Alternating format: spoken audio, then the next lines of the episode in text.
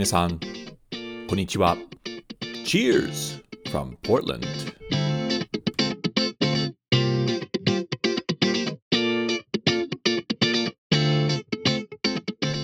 皆さん、こんにちは。どうも、お収集ブログのレドです。ポートランド、オレゴンのお酒シーンを紹介するおトックポッドキャストへウェルカムです。これはポッドキャストのエピソード35です。このエピソード35ではオレゴンのお酒ニュースやアウェイデイズを紹介します。そして今回のインタビューゲストは名古屋の DJ 小林拓郎さんです。ニックネームは小バタクです。本当に面白い人ので、インタビューを2つに分け、今回はインタビューのパート1です。小バタクさんは長くオレゴン州と付き合ってる付き合ってますので、ぜひご期待ください。なお、このポードキャストはトラブルポートランドの提供でお送りします。ポートランド観光にご関心のある方、ぜひ www.travelportland.jp へどうぞ。トラブルポートランドの皆さん、ありがとうございます。これからは僕の大好きなセグメントのドリンクタイムです。今日のお酒はベルギーから持って帰ったラシューフのブロンデールです。瓶のラベルは可愛いです。ベルギーを思い出す。乾杯じゃあ、エピソード35をスタートしましょう。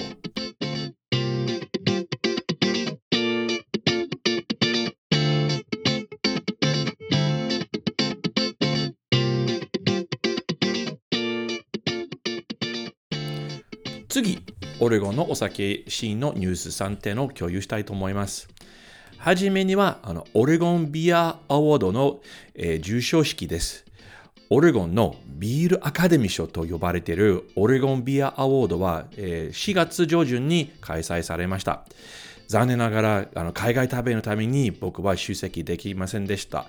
そして2021年にコロナの悪影響による、えー、同イベントは中止されましたが、だから僕2年ぶり行ってないんですね。えっ、と、重賞式では、えー、40を超えるビールカテゴリーで金、銀、そして銅メダルメダルを含む、えー、数百の賞がありました。主な結果のいくつかをお次に、次の通りに伝えます。まず、えっ、ー、と、ラージブルワリー賞を取ったのはブレイクサイドでした。そしてミディアムサイズブルワリー賞はグレインズ・オブ・ラスへ。元ウォシントン州のグレインズ・オブ・ラスは現在ポートランドのロケーションがありますね。そしてネビュラス・ブルワリーはベスト・スモール・ブルワリー賞を取った。僕は聞いたことない、えー、醸造所です。えー、いくつかの、えー、商用なビールカテゴリーの金メダルの、えー受賞えー、重賞者を、えー、次の通り、えー、です、えー。ブレイクサイドは IPA カテゴリーで金メダルとメダルと、えー、銅メダルの両方を受けました。金メダルを取ったのは、えー、ワンダージャックと呼ばれ、本当に素晴らしいです。グレートノーションはヘイジー IPA カテゴリーの金メダルを取りました。まあ、それは少し当たり前ですね。そしてフリームは自社のフラッグシップピールズナで、ピールズナ部門の金メダルを、えー、取りました。本当に美味しいビールです。他にもたくさんの、えー、消費者が行ったので、このポッドキャストに それらすべてをリストアップできたらいいのにと思います。2023年にまた、えー、イベントに実際に出席するのは非常にお楽しみにしてます。次のニュースはえ4月30日にあのオープンしたクロスビーホップファームのトップワイヤービアガーデンです。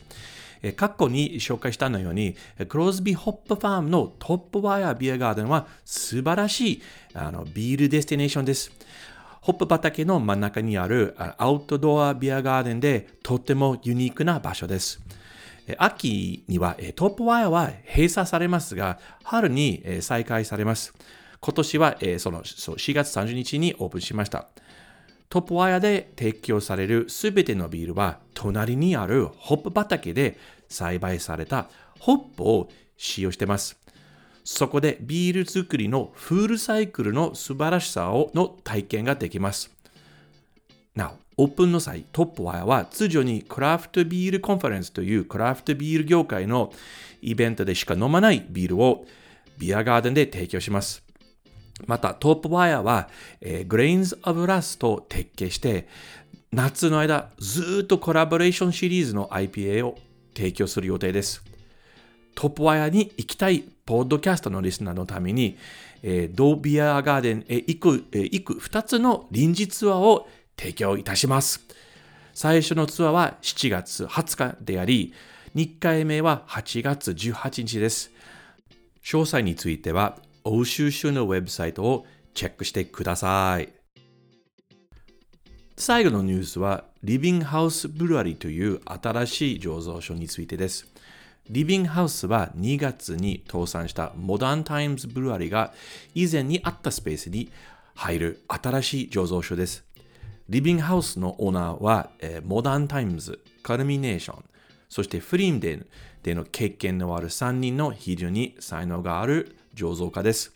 そのオーナーのお一人は昔にカルミネーションで働いてた何度も日本を訪ねたコンラード・アンドレスさんです。新会社はモダンタイムズの醸造設備を購入したため、醸造ライセンスを取得するとすぐに醸造を実際に開始します。おそらく今年の夏のスタートになります。新しい醸造所はモダンタイムズのもっと、のタップルームを改善してより快適にします。あの以前、そのタップルーム内が非常に暑くなりました。リビングハウスの別の事業として他の醸造所への OEM 醸造サービスを提供します。これはおそらくそのモダンタイムズの元場所に非常に多くの醸造カパシティがあるからです。すべての醸造家醸造家は、えー、優秀ので、彼らはこれから作るビールがきっと美味しいと思います。そのもっとモダンタイムズの場所は、まあ、空き家にならず、とても嬉しいです。以上、ポートランド、オレゴンのお酒シーンのニュースでした。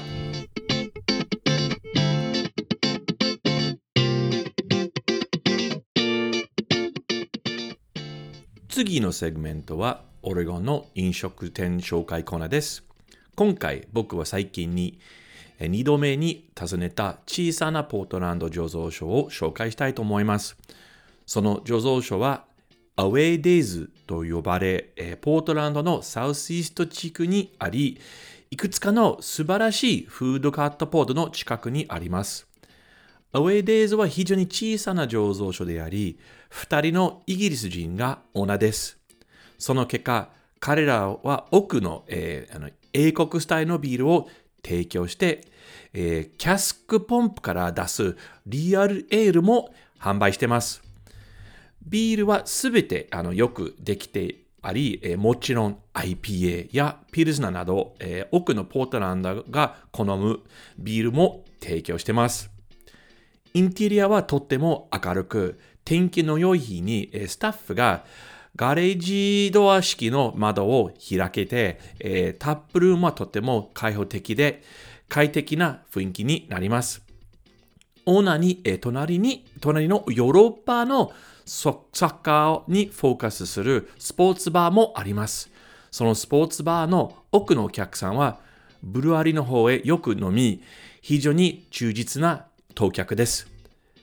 僕は最近にあの市場視察のお客さんと、えー、アウェイデイズに、えー、行きました。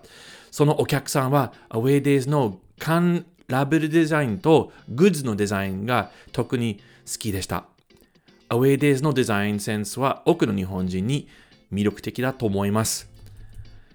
今年の後半に、えー、アウェイデイズはポートランド郊外にもっと大きな醸造所をオープンする予定がありますので、彼らのビールがもっと広く、えー、手に入るようになると思います。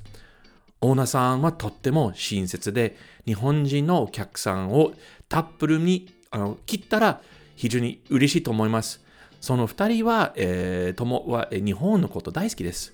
えポートランドに行くなら、この比較的に知られてない醸造所にぜひ足を運んでください。以上、飲食店紹介コーナーでした。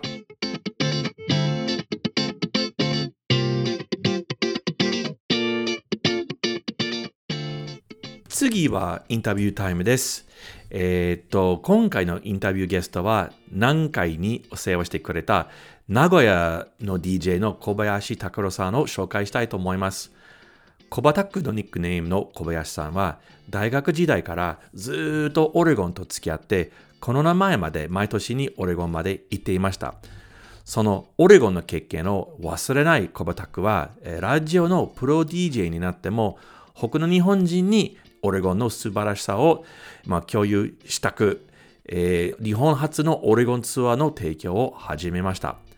そのツアーは大人気であり、おかげさまで、えーコバタックのツアーのごツアーのご参加者に、オレゴンのお酒シーンを案内差し上げる機会はありました。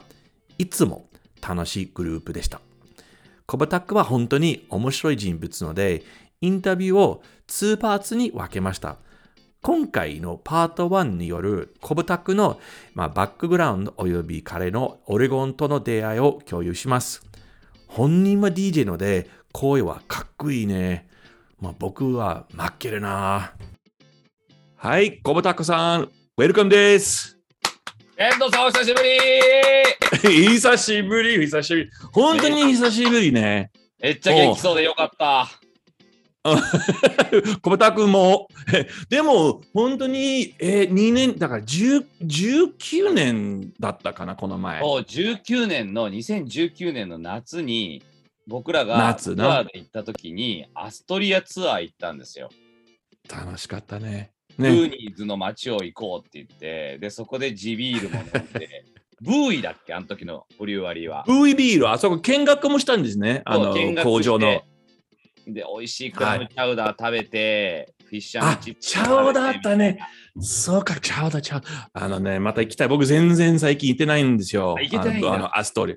だちょっと、あのーまあ、あの、今まで、ほら、ちょっと、まあ、自粛って感じで行ったんだけど、ちょっとおとなしくにしてた。うん。でももう、まあ、以前のように、ね、ちょっとなんか、もう、騒ぎして、飲んで、あのね、あの、遊びたい目標で。あそう。でも、2年、二年だから、今年夏になると3年ぶりですね。3年ぶりですよ。もう、長かった。長かった。早く行きたい。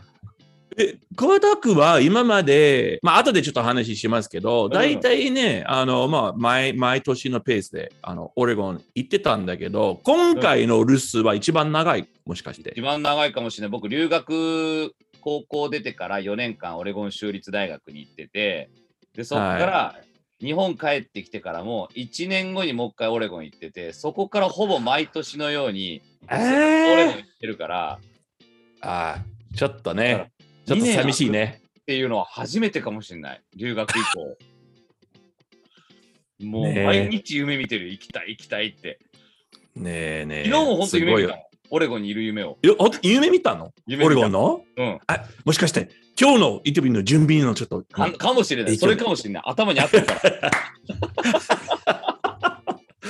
まあ、じゃあ、今日いろいろ、まあ、今回は、あの、コバタックと、まあな、2回にインタビューを分けて、初めはちょっと、さっきの話に戻りますけど、オレゴンね、あと、その、オレゴンの、あの、なんその、その付き合い。ね。はいあでも、その前に、コバタックの、なんか、まあ、個人の方の、えー自己紹介ご紹介をね。していただけますでしょうか？はい。あの、小林拓一郎と申します。僕は愛知県の豊川市っていうところ出身で、豊川まあ、そこで本当18年間、高校3年生、高校卒業するまでそこで生活してて、で僕、中学校からバスケに本当にハマってしまって、バスケバカで、もうバスケ、バスケ、バスケの毎日。ななんで、なんでバスケするのハマっちゃったの中学生の時ななんかあった？のね、最初は全然ね、なんとなく部活に入んなきゃいけないし、ちょっと太ってたから、ちょっと頑張って 痩せなきゃなと思って、あとモテたいっていうのがちょっとあったし、あとスラムダンクちょうど流行ってて。で、僕バスケ始めた時が1992年なんですよ。あはい。何の92年ねはい。92年？ブルズ？ブルブルズもそうなんだけど、ドリームチーム、えーバルセロナオリンピックで、あオリンピックか。そうバルセロナオリンピックでドリームチームが初めてこう結成されて、あジョーダン、マジック、バード、ユーイング、デビッド・ロビンソン、ストックトン、マロン、ドレクスラーみたいなもうすごいメンバーがこう集まってた時のあのバスケを見て、うわ、なんじゃこりゃと。えー、そうか。え、そんなに中学生の時から、中学時代から、その、えー、僕、ハマってたあのバスケあれは、あもうえ、もちろん NBA アメリカのバスケですよね？もう見てた、ずっと BS 放送で見てた、ずーっ もう、へ変な時間にとかね。のと。あすごい。ずっと録録画して、それをあー後で見るみたいな感じで、今みたいにね、こんなサブスクでないから、もう当時はそうやって録画して見てたんですけど、それでも憧れがどんどん強くなっていって、アメリカに留学したいと。まあ当時は僕なんかみたいなね、全然運動能力もなくて背も低い人間が、でも夢だけはでかくて、NBA 選手になるんだとかって言いながら、いつか俺は本場でバスケやるんだみたいなことを言って、夢ばっか見てて、でもそれでどんどんどんどんアメリカへの憧れが強くなっていっあ、てじゃ、あバスケ以外もアメリカ、一般的にアメリカのあの憧れが押してた。あの時日本でもフルハウスってドラマやってたりとかね、テレビドラマ見て、あアメリカってこんな感じなんだとか、あと音楽好きだったから、それこそ R&B とかヒップホップとか聞いたりとか、で、結構それでうん自分の中でアメリカってイメージがどんどん強くなっていって、うん。そこから留学をしたいと。で、はい。中学校から留学を決めてたんだけど、どこにするかって、アメリカのどこに行くかっていうのは全く決めてなかったんですよ。あ、じゃあ、まあ、広いし、なんだどこがいいかもわからないんだよね。高校入ってから、じゃあいざ具体的にどこに留学しようかって決めようと思った時に、うちの母親が東京の東洋大学っていうところ出てたんだけど、うんそこの先生といまだにつながりがあるよっていうので、でその先生が、じうちはちょっと姉妹提携組んでる大学があるから、あの資料ぐらいなら取り寄せられるよっていうことで教えてもらったのが、はいオレゴン州立大学だった。えーななんで、でもほら、アメリカ国内でかたくさん、その、私立大学はたくさんあって、なななぜオレゴン？いや、わかんない。それ東洋大学が、そのオレゴン州立大学の英語学校となんか提携組んでて、東洋大学の大大学生が、なんか毎年夏になると、20人から30人ぐらい、そのオレゴン州立大学の英語学校に行ってるっていうプロジェクトがあったんですよ。で、今今でもある？そあるその今もうね、ないかもしれない。あの当時、きき誰も聞いてないな、でもね。い。今ない、今多分ないと思う。あ、聞くな。うん、うん、オッケー。はい、はい。あの時にそのそういうつながりがあるからあの資料ぐらいは取り寄せられるよって言ってうん大学のでまずはやっぱ英語学校に行かなきゃいけないっていうので英語できなかったんであに日本で？そうえっとね日本でっていうか日本からアメリカ行く時にいきなり大学行けないじゃないですか英語できないあそういう意味。あ、そう、あじゃあその前のステップとしても、え、もうそのえあ、はい。でまずは英語学校に留学をするっていうところでじゃあどこがいいんだろうねってここだったら環境いいんじゃないっていうところで選んだのがそのオレゴン州立大学の英語学校だったんですよあ、OK。OK。じゃあ、その話を後でちょっと、ちょっともうちょっと詳しく説明してほしいんですけれども、え今、今、その個人のの紹介なんです。けど、今、今でもあ。の愛知県。そうですね。ね？そうそう、ごめんなさい、そこ言ってなかったね。え今は愛知県の名古屋市に住んでて、で、名古屋にあるラジオ局で ZIPFM っていうラジオ局があるんですけど、うん。まあ、そこはの今、ナビゲーターという仕事、まあ、いわゆるラジオ DJ ですね。DJ う。ん。で、その仕事、そのラジオ関連の仕事、今はもう何年目？今度のねこあ、これだからもうこれが放送されることは4月になってると思うんで、これでね、はい18年目。18年。え、え、初めてのそのラジオ関連の仕事、どのような仕事だった ?18 年前の仕事。18年前は2005年に僕はまだ25歳の時にデビューしてるんですよ。え、どの、どの番組だった？そのその最初はねはじ深夜の番組、週末と深夜の番組で。うわー若者大体そうね。深夜。そうそうそうそう。だから深夜の夜中3時から朝6時っていう番組で。めちゃくちゃ深い時間に、えー、えもーう朝じゃんみたいな番組やってたんですけど、あ、でも、でも、嬉しかったでしょ？楽しかった。うんえ、うん内容なんだった？そう、初めての番組。なん、なん、なんのことを、なんか、えー、ほ、ほなんか報告とか、内容は、コンテンツは何だった？言えることと言えないことと。もう当時だから、もうやっぱ深夜だから、まあ、要はちょっとエッチな内容のこともやったりとか、本当？や初めて聞いた。まあでもあとは、とにかく元気に、で、リスナーさんからもメッセージがたくさん来てたんで、夜で。で夜だからすごい深い関係になるんですよね、リスナーさんともなんか。まず、人数も少ないし、そうそうそうそうそね。なんかコミュニティみたいですね。そうそうそう本そうそう。で、僕はまあ元々バスケも好きだったから、そこでバスケの話もしてたし、あと、やっぱ音楽が好きで、で、結構僕のその枠っていうのは自由に喋ることができたから、ゲストもいろんなミュージシャンがたくさん来てくれて、そこでお話ししましたね。当いや、でもすごい経験、25歳でね。ちなみにね、はいちなみに僕が、それは深夜の番組じゃなくて、もう一個週末の方の番組だったんですけど、はい。は日曜日の夕方5時から8時っていう、まあ比較的たくさんの方が聞いてくださってまあね。はいはいはいはい。けど、僕のこの ZIPFM の初めての仕事が、うんなんと、マライア・キャリーにインタビューですから。え？マライア・ケリー？例のマライア・ケリー？そう。緊張したでしょ？緊張したよ。でもね、本当あの時って、まだね、たくさんこの海外アーティストが日本に CD、まだ CD がすごい売れたから、ああ、その当時ね。はい。でたくさんね、プロモーションで日本に来てくれたんですよ。そういう有名アーティストが。ああ、はいではいはい。最初の仕事がそのマライア・キャリーのインタビューだったし、あと、その深夜の方の番組では、デビューしたばっかりのニーヨとかうん、あとリアーナとか、このあ辺のねえ、嘘そうそうそう、あとマルーン5、デビュー直後ぐらいのマルーン5にもインタビューさせてもらったえ、その人たちは、なんかスタジオまで行ってインタビューが行ったということ？あれ電話とか。あったし、あとはなんか僕が東京まで行って、で東京のホテルの一室でそういう収録をしたりとかっていうのもあったりして。ああ、はいはいはい。あ、なるほど。で一応僕も英語ができるからっていうことで呼んでもらえて、そうか、そうか、そうか。え、全部もちろん英語でそうそうそうそうそうそう。やったんですよね。そうそうそうへえ。あ、いいそ経験だったよ。いい経験で。でも、あの、でも18年目で、あの、今のそのラジオの仕事の内容はどんなような内容ですか？あるちょうどね、これからの内容さんとこの喋ってるタイミングが今3月31日なんですけど、そうですね。はい今日がね、まさに今やってる番組の最終回なんですよ。今日まで、そう、明日。そう、4月1日から番組が変わるんですよ。で、今日までの番組は、僕が今担当してるのは、平日の夜中の9時から11時で、で、そこあははい今ね、ティーンたち、ティーンネイジャーたち、10代の子たち向けに、若者向けに若者の悩み聞いたりとか、若者向けの音楽かけたりとか、あ、そうそういう番組。であ、面白い。そうそう。えねすごいそれをね、深夜の頃もちょっとそういう感じだったんだけど、今もまたはいはいはい。同じようなことやってて、それはそれですごい楽しくて、でちょうどこの番組がね、2020年、だからコロナが始まったと同時に始まって、だかあらさ、学生の子たちも悩みがさ、僕らの結構あるよ。若者ね。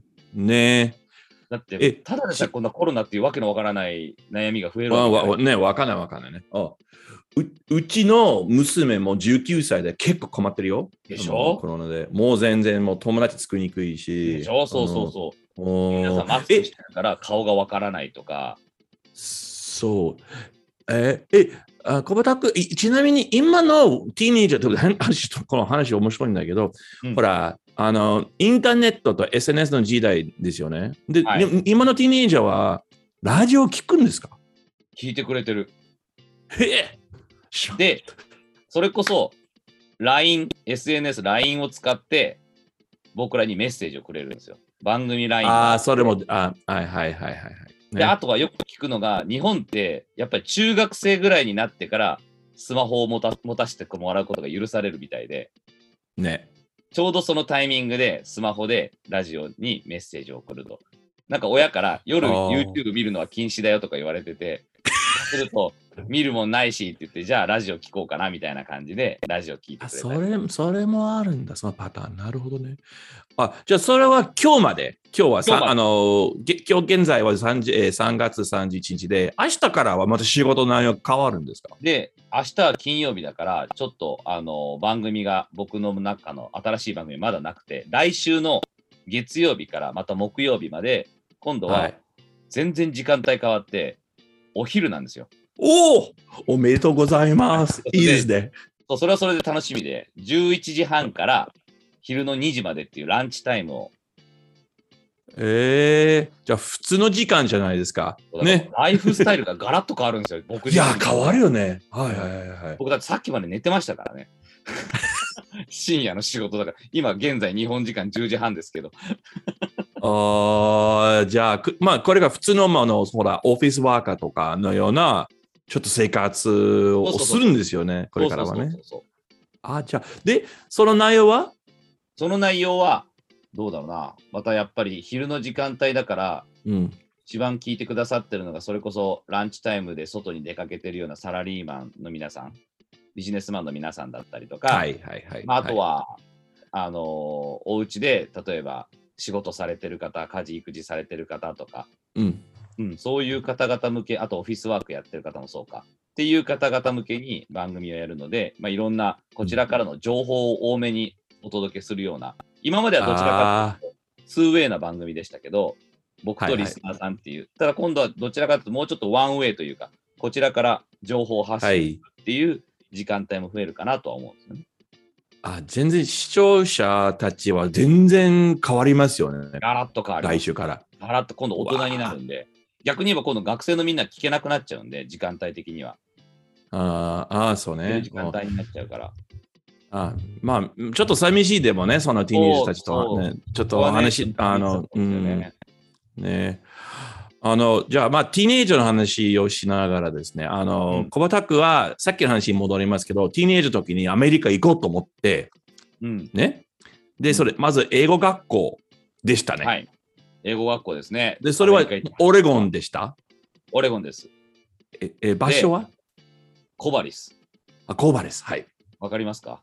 もう、うんえっと、このリスナー、あの、本番組の、本ポッドキャストのリスナーたちは分からないんだけど、大体ポートランドから、まあ、車で1時間15分ぐらいの、そうですねまあねだ大学の街ですね。はい。本はい当大学町で人口が確か、えー、5万人ぐらい？もうちょっとか。6万人かうん7万人ぐらいだと思うんですけど、うんうん、半分の1以上が学生ですね。そう、本当に、もう、が大学の周りに街があるようなそうそうそうそうえー街ですね。はい。はい、逆に言えば何もない。まず、あんまりね、少しね、ダウンタウンあるんだけど、もうもう本当にメインはその大学、あの、オレゴン州立大学ですね。ででもそれ最初に行った時はね、ちょっとねうん、しまったなと思ったんですよ、最初は。なん僕ので中で、アメリカのイメージって、なんかすごい、ニューヨークとか、ロサンゼルスとか、サンフランシスコとか、なんかちょっとああいうイメージでずーっと固めてたのが、いざ行ってみるな、なんだこの田舎はってなって、ほほほって感じで。うんおい、何にもねえぞってなって、で、僕えも田舎出身だったから、ちょっと都会への憧れもあったから、え、なんかアメリカってこういう感じじゃなかったのっていうので、そのちょっと最初ギャップがあったんですよ。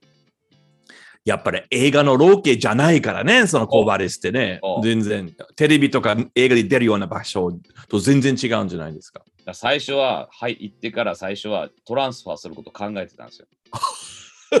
そね。あそこまで。そう、もううん。3ヶ月ぐらいここで英語だけ学んで、で、うん。大学は、あの、もうちょっと都会の大学にトランスファーしようみたいなことを考えてたんですけど、これがびっくりで、住んでたら、なんてここいいとこなんだっていう、もうね、え。気が経てば経つほど、僕はそのコバリスの魅力にやられていきいって、こんないい環境逆にないぞと。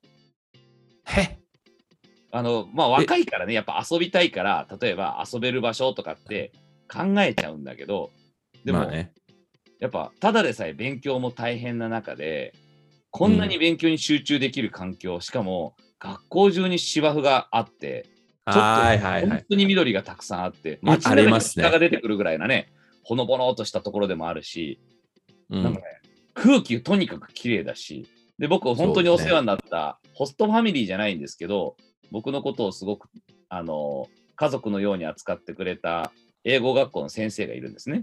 ではいその家族と一緒に過ごす中で、その家族のライフスタイルの素敵さっていうのもどんどん目の当たりにして、ああ、ちょっと、あのーこっちの地元の人たちの生活を実際見て、そう。あ、いいな、いいなと思ったんですね。はその自分に足りない足りないって言ってるっていうのは自分が足りないだけで、街にはもう十分足りてるものしかないんだよっていうのを、なんかその家族含めコバリスっていう街に教えてもらった感じがあって、もうじゃあここの大学に行こうっていうのをもう18で決意して、え、じゃあ、英語学科は何ヶ月間ぐらいだった？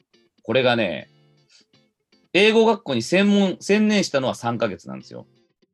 僕、あはい。6月に留学、そ高校卒業したのが3月で、はい。2ヶ月間、そこから3ヶ月間ちょっと間が空いて、6月に初めて英語学校に行って、い、わゆる夏タームってやつですね、サマータームをあ3ヶはい。はい。はい月英語学校集中して受けて、でその後夏休み過ごした後に、9月の入学で、キャップスチューデントっていうしあの制度があったんですよ。CAP student って？何の略だったかな ? CAP で CAP student なんだけど、あわかんない。 CAP それが、英語学校も行きながら、大学の単位をちょっと受けられるよっていう。あーで、ちょっとシフトした時期ねそうそうそ。うちょっと。そうそうそうあー、オッケー。で、なんであ一応、あの、 TOEFL とかは大学入れるやつクリアしてたから、だけど、はいなんかちょっとその少しだけまだ英語が物足りないっていうところで、あーね。もう半分、大学半分みたいなちょっとソフトランディングみたいな感じですねそうそう。そうそうそうで、その後にはちゃんと、まあ、あの、そのオレゴン州立大学に、まあ、入学して、まあ、進学しました。ね。そうですね。そこから1年間その制度を受けて、次の年のああ9月からは正式にオレゴン州立大学のもうそこ一本の学生になったっていう。でそれは、その本当にが、そのオレ、オレゴン州立大学、大学の学生になった、あれは何年間ぐらいだった？その、本当にはい大学の方だけで。4, 4年間ですね。合計で4年4年。間。うん。おー、オッケー。はい。親親との約束で、あの留学はまあ行かしてあげるから、行くんだったら学生ビザが切れる5年以内には絶対に卒業しろと。まあね。最初の1年は浪人したと思って英語学校を行くっていうことでいいから、でも絶対大学は4年で卒業しなさいっていうのは、なおお金もかかることだから、そこはもうね そうね。約束するなら行かしてあげるって、いや、分かった、頑張るって言って。あああそれで、あのー、コバタックの、えーオレゴンとの付き合いは始まった。その始まったんですよね、そから。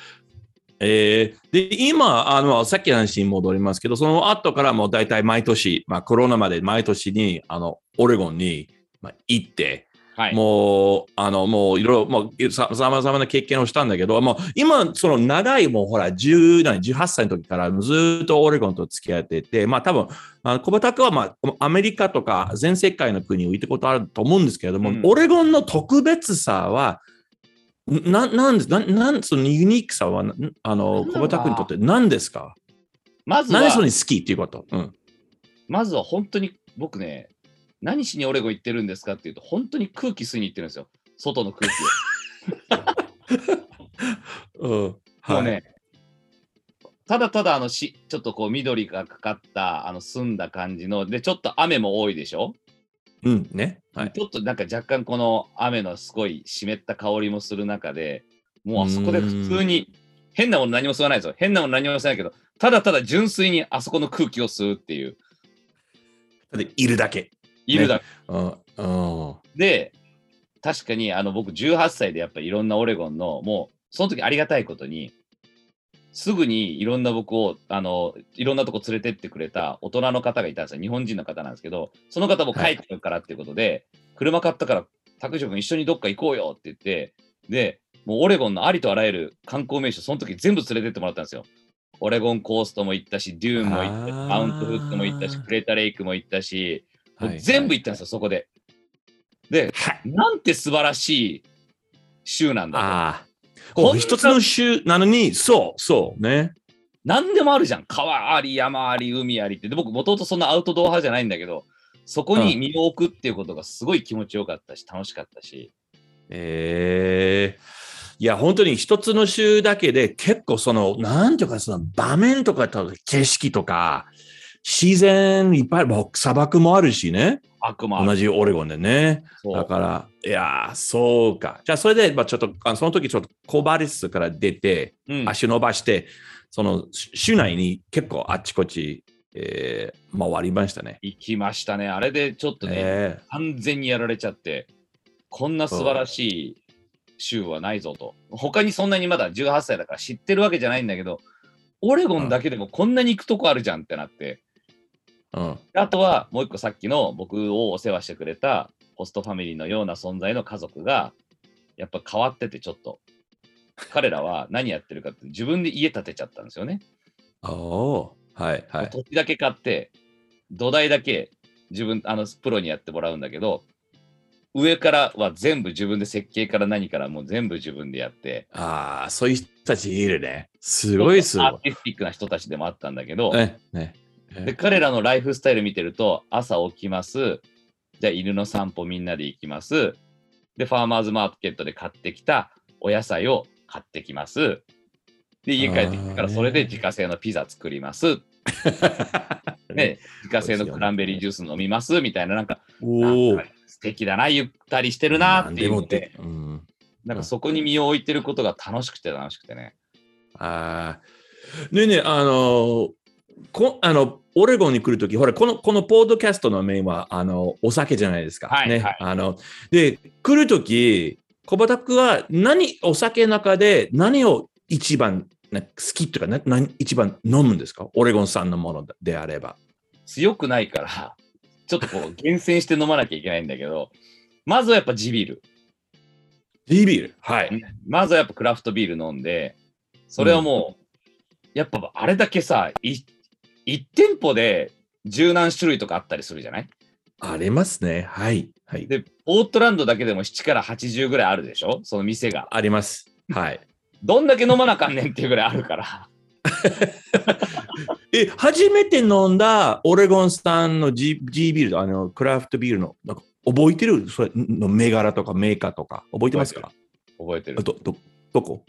ログ。あ、ローグね。はい。うんはいはいはいはいはい。僕は20、アメリカとか21歳でしょ？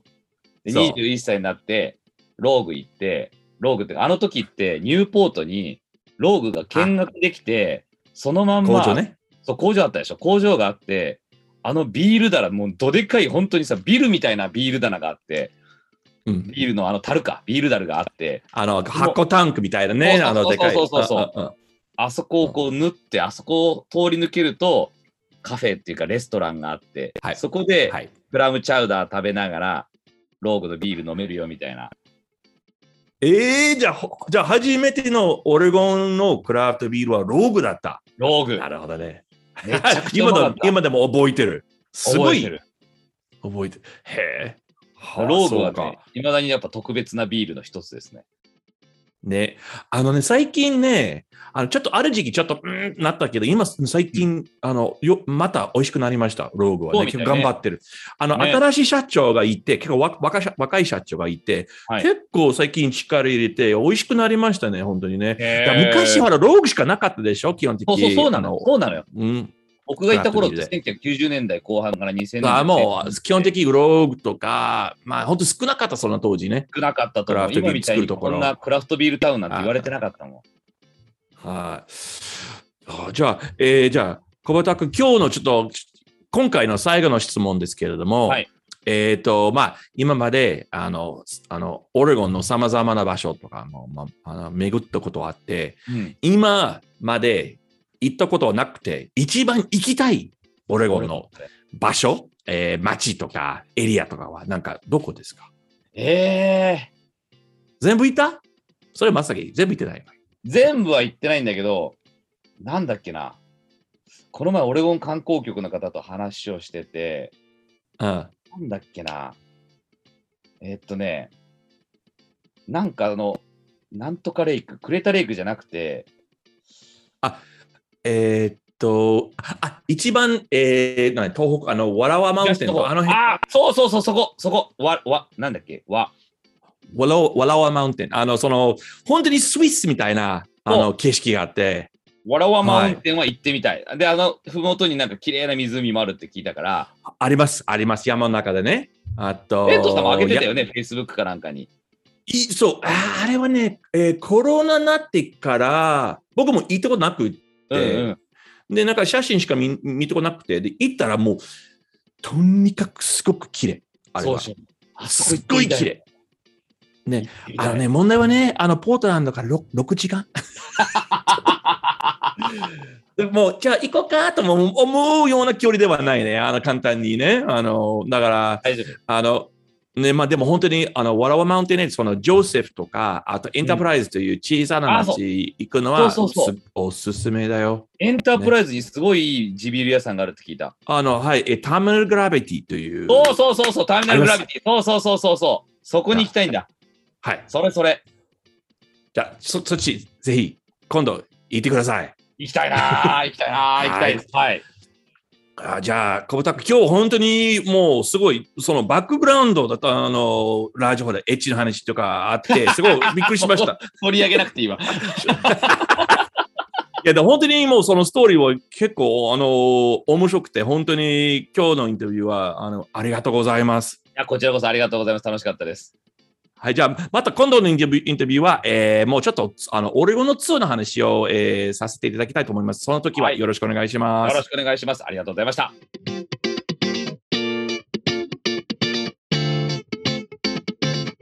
皆さん、どうでしたでしょうか？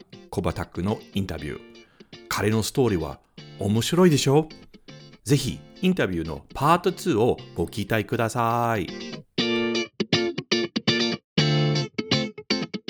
このポッドキャストエピソードを聞きいただき、誠にありがとうございます。